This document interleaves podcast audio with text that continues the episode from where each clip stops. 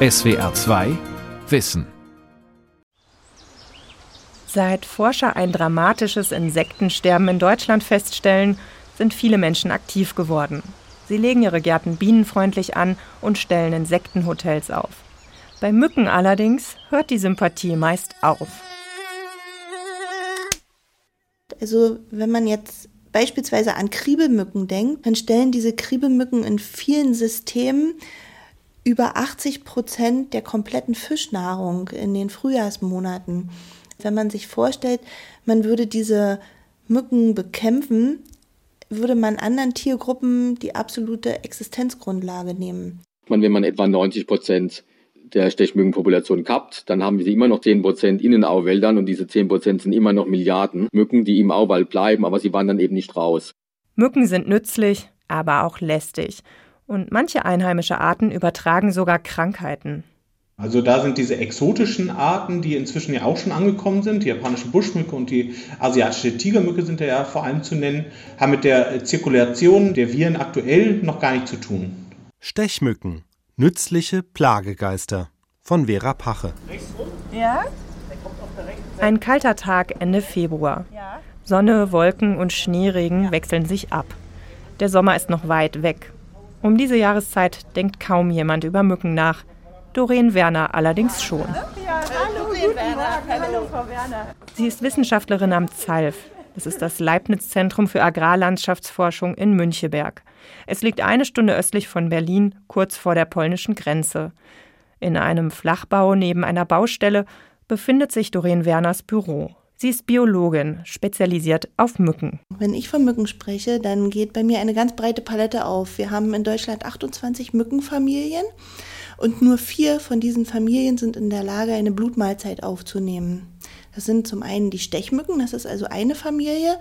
Dann gibt es noch die Kriebelmücken, die Gnitzen und dann eine Familie, die wir hm, meistens vernachlässigen, weil wirklich nur ganz lokal an bestimmten Orten in Süddeutschland diese Mücken auftreten. Das sind die Schmetterlingsmücken. Stechmücken, Gnitzen und Kriebelmücken kommen fast überall in Deutschland vor. Die einzige Bedingung, sie brauchen Wasser, um sich zu vermehren. Seen, Flüsse, Teiche, manchmal reicht eine Regentonne oder eine Friedhofsvase. Nur für Ihr Verständnis, also hier sind die Eier, dann kommt diese Larve. Ja. Davon gibt es vier Larvenstadien, die werden also von ganz klein immer größer. Über Doreen Werners Schreibtisch hängt ein Poster. Der Entwicklungszyklus der Mücken als Schaubild. Und aus dieser Puppe, die platzt dann hier oben auf, zur Wasseroberfläche hin und dann schlüpft die Mücke raus. Männchen oder Weibchen, dann kopulieren die, dann nimmt das Weibchen eine Blutmahlzeit, lässt die Eier reifen und dann werden die Eier wieder abgelegt. Es sind ausschließlich die Weibchen, die stechen und unser Blut saugen. Sie brauchen diese Blutmahlzeit, damit sie ihre Eier entwickeln können.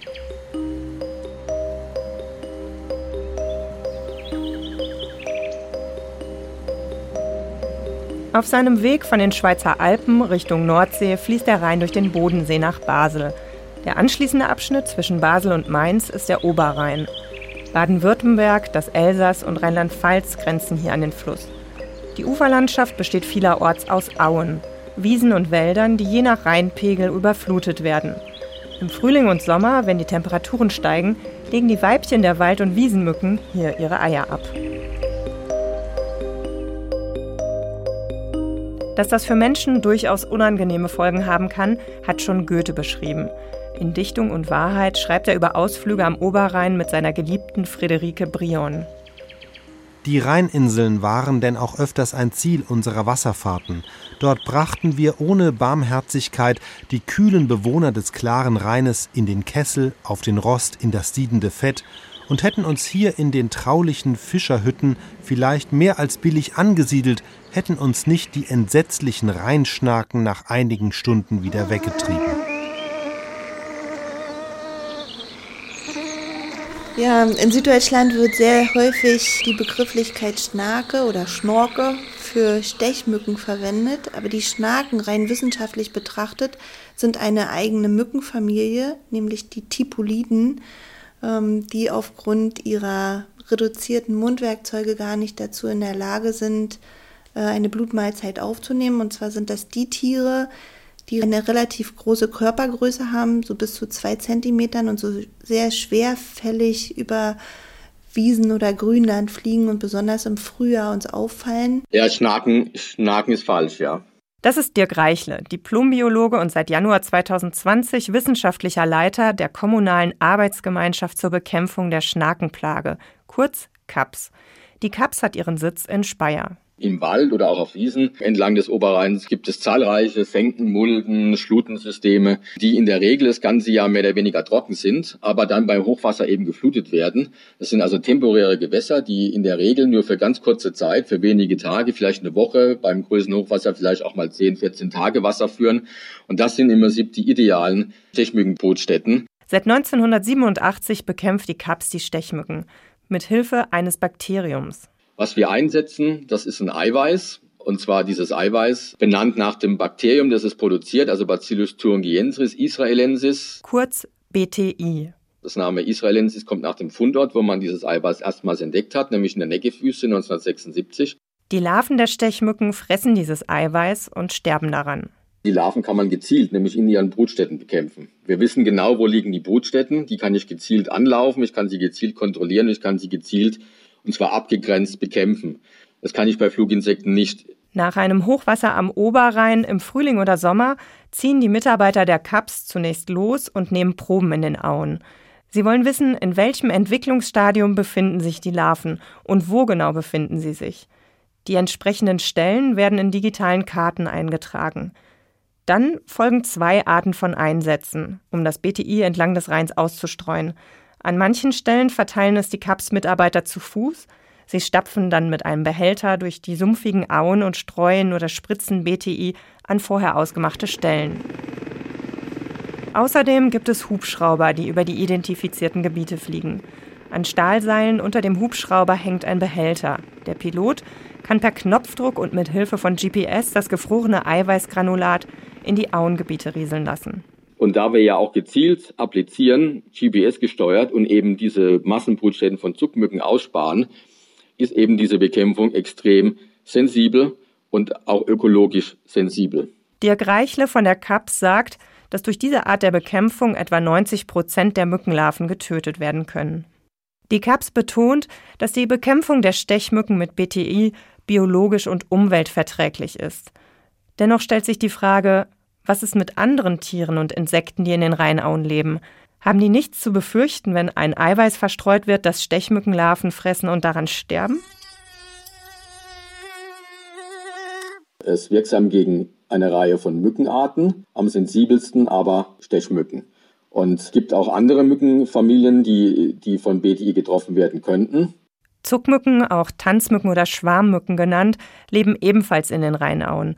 Sie stechen nicht, sind mit den Stechmücken aber so nah verwandt, dass auch ihre Larven vom BTI getötet werden. Das ist eine große Diskussion, geht ja auch in den letzten Jahren auch immer wieder durch die Presse, weil Zuckmücken stellen eine wirklich bedeutende Nahrungsgrundlage sowohl als Larven als auch als Fluginsekten für eine Vielzahl von Tierarten dar, zum Beispiel Fledermäuse, zum Beispiel auch Vögel oder auch Fische.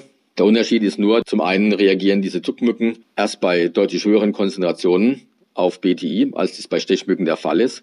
Der wesentliche Unterscheidungspunkt ist aber der, dass Zuckmücken nicht dort vorkommen, wo Stechmücken vorkommen. Das ist auch interessant, also so ein Freilandversuch zur Bewertung der ökologischen Auswirkungen, der hat noch nie stattgefunden am Oberrhein. Das ist Carsten Brühl. Ich bin Umweltwissenschaftler an der Universität Koblenz-Landau und beschäftige mich jetzt auch seit ein paar Jahren mit der Umweltauswirkung von der Stechmückenbehandlung, die BTI einsetzt.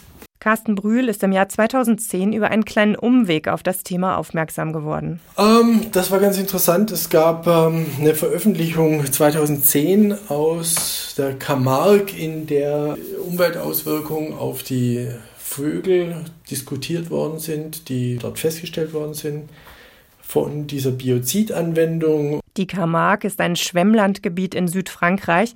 Die dort lebenden Stechmücken werden ebenfalls mit BTI bekämpft. Und ich hatte ein Seminar und eine Studentin hat diese Veröffentlichung ausgesucht. Und dann haben wir diskutiert und haben plötzlich festgestellt, oh, am Oberrhein wird ja auch dieses BTI eingesetzt, direkt vor der Haustür sozusagen. Und interessanterweise gab es in dem Jahr dann auch eine Anfrage von einer Gemeinde hier, die ein Amphibienschutzgebiet ähm, haben, in dem aber auch BTI eingesetzt worden ist und die wollten das untersucht haben. Und so hat das alles begonnen. Zwischen 2015 und 2018 haben Carsten Brühl und Kollegen dann mit Unterstützung der Deutschen Bundesstiftung Umwelt Versuche durchgeführt. Im Labor und im Freiland. Unter anderem haben die Forscher untersucht, wie sich BTI auf Zuckmücken am Oberrhein auswirkt. Hieß immer, die, die werden ausgenommen, die sind gar nicht betroffen und wir haben eben festgestellt, dass die eben auch bis zu 50 Prozent rückläufig sind. Für den Wissenschaftler geht es aber nicht nur um die Zuckmücken, sondern auch um die Stechmücken. Denn schließlich sind beide Arten Teil des Nahrungsnetzes in den Auen. Beide Gruppen sorgen eben dafür, dass da eine Schwemme im Prinzip von proteinreicher Nahrung da ist, die zum Beispiel für Fische, aber auch für Amphibien, für Molchlarven, die sich von sowas ernähren, eben wichtig sind. Und nachher natürlich auch das, was schlüpft, die adulte Stech- oder Zuckmücke, auch die wird gefressen von Vögeln oder eben von Fledermäusen, kann man sich zum Beispiel vorstellen. Und dadurch ist es eigentlich sehr naheliegend, dass das Ökosystem da betroffen ist. Was aussteht am Oberrhein, ist im Prinzip ein Freilandversuch. Carsten Brühl findet es zudem bedenklich, dass das BTI zum Teil in Schutzgebieten angewendet wird, etwa im Naturschutzgebiet Taubergießen nördlich des Kaiserstuhls.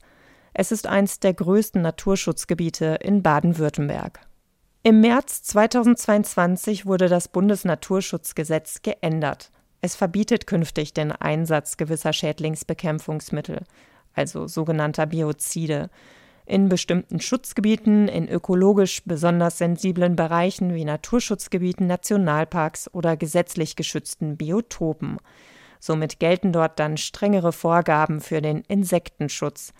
Der Umweltwissenschaftler Carsten Brühl schreibt, wie man in Rheinland-Pfalz und Baden-Württemberg damit umgehe, das sei derzeit scheinbar noch offen.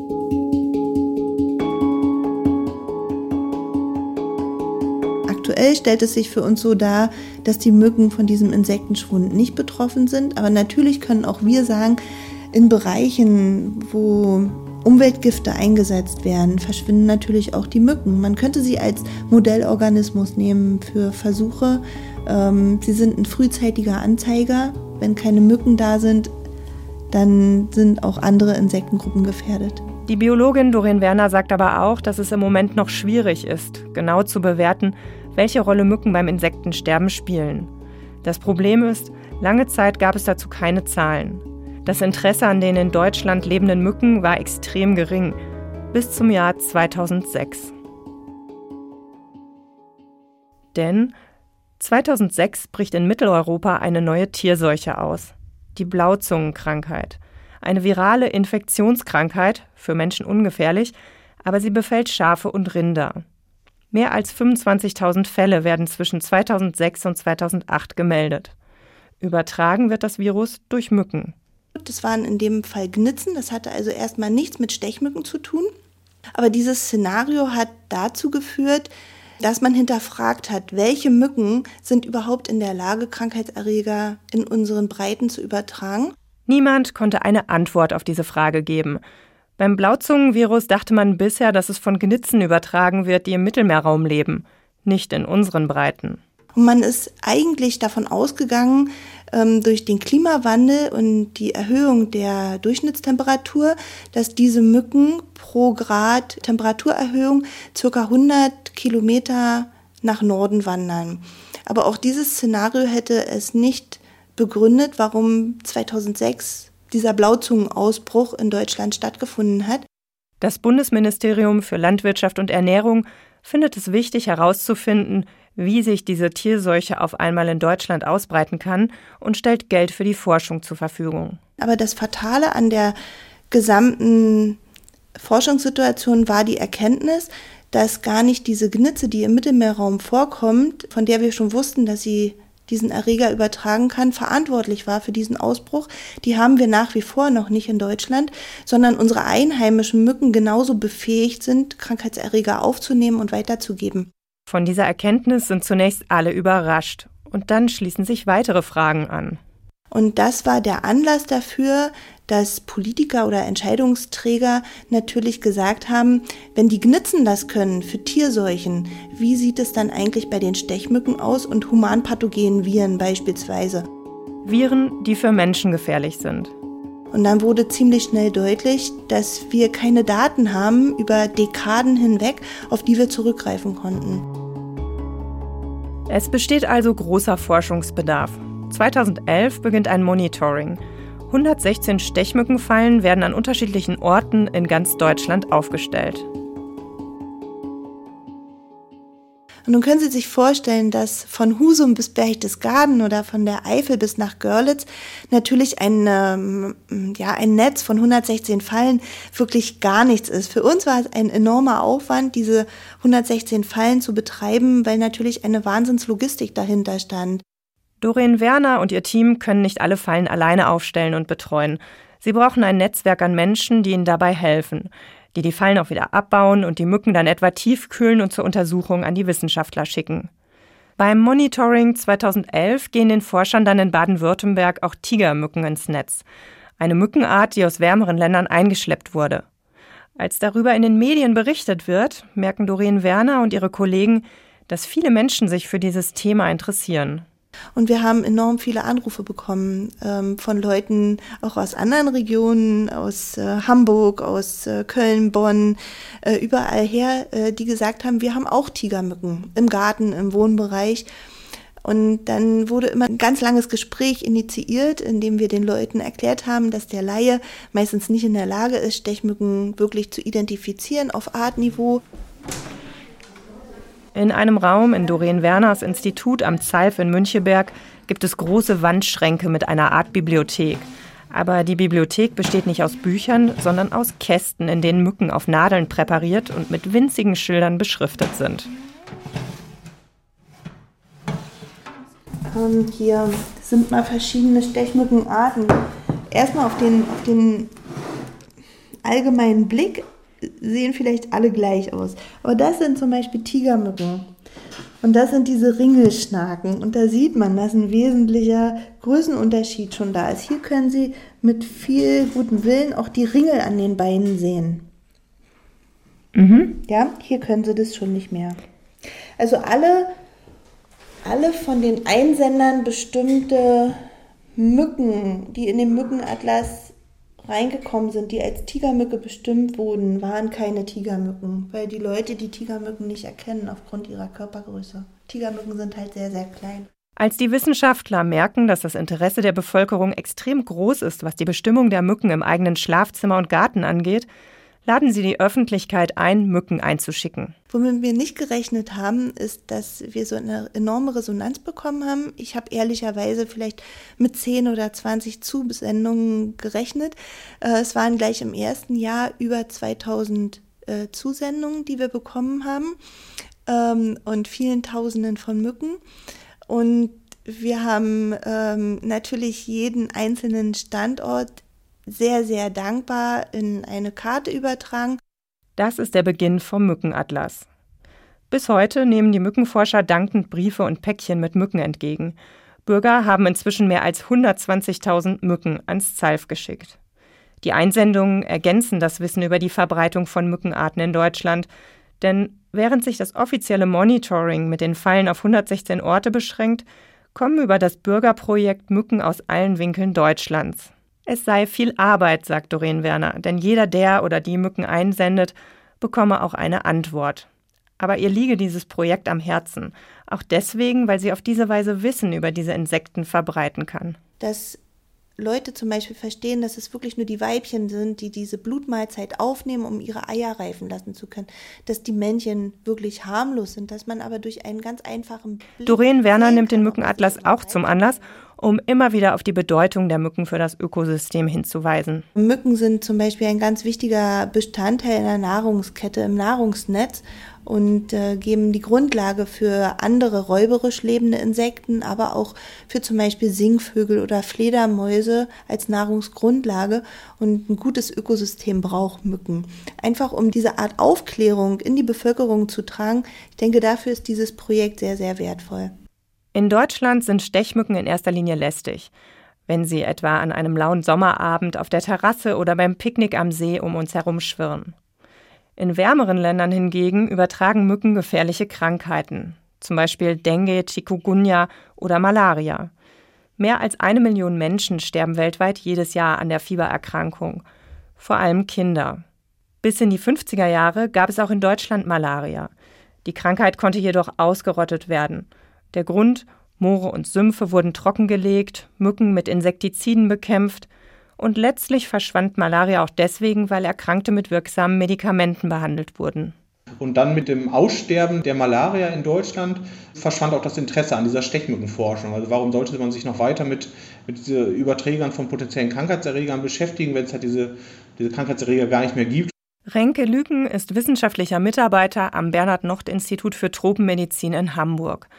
Sein Schwerpunkt liegt auf Stechmücken und auf den Krankheitserregern, die sie übertragen. Und die ganzen Tropeninstitute haben sich dann vor allem dann halt auf ähm, tropische Regionen, ja vor allem Afrika, Asien und, und Südamerika dann fokussiert. Aber dann bricht im Jahr 2006 die Blauzungenkrankheit aus, übertragen von einheimischen Gnitzen. Da wurde man halt äh, damals schon auf dem kalten Fuß erwischt. Und dann auch noch die ersten Nachweise der asiatischen Tigermücke. Und das hat natürlich schon einen starken Einfluss auf die Stechmückenforschung gehabt, auch politisch. Also äh, Wissenschaft wird natürlich auch davon getrieben, dass ähm, Forschungsgelder entsprechend zur Verfügung gestellt werden und die entsprechenden äh, Ministerien, also Landwirtschaftsministerium, Gesundheitsministerium und Umweltministerium, ähm, haben im Zuge halt dieser Ausbrüche vom Blauzungenvirus und äh, dieser Einschleppung der asiatischen Tigermücke gemerkt, dass da auf jeden Fall großer Wissensbedarf besteht und seitdem ähm, wird halt vermehrt wieder Forschung zu Stechmücken in Deutschland durchgeführt. Im Jahr 2019 ließ die kaufmännische Krankenkasse eine repräsentative Umfrage zu Mücken machen. Etwa 1000 Menschen im Alter von 18 bis 70 Jahren wurden dazu befragt. Dabei kam heraus, dass 43 Prozent der Befragten Angst vor Krankheiten haben, die durch eingeschleppte exotische Mücken übertragen werden könnten. Renke Lügen sagt, dass diese Angst derzeit unbegründet ist.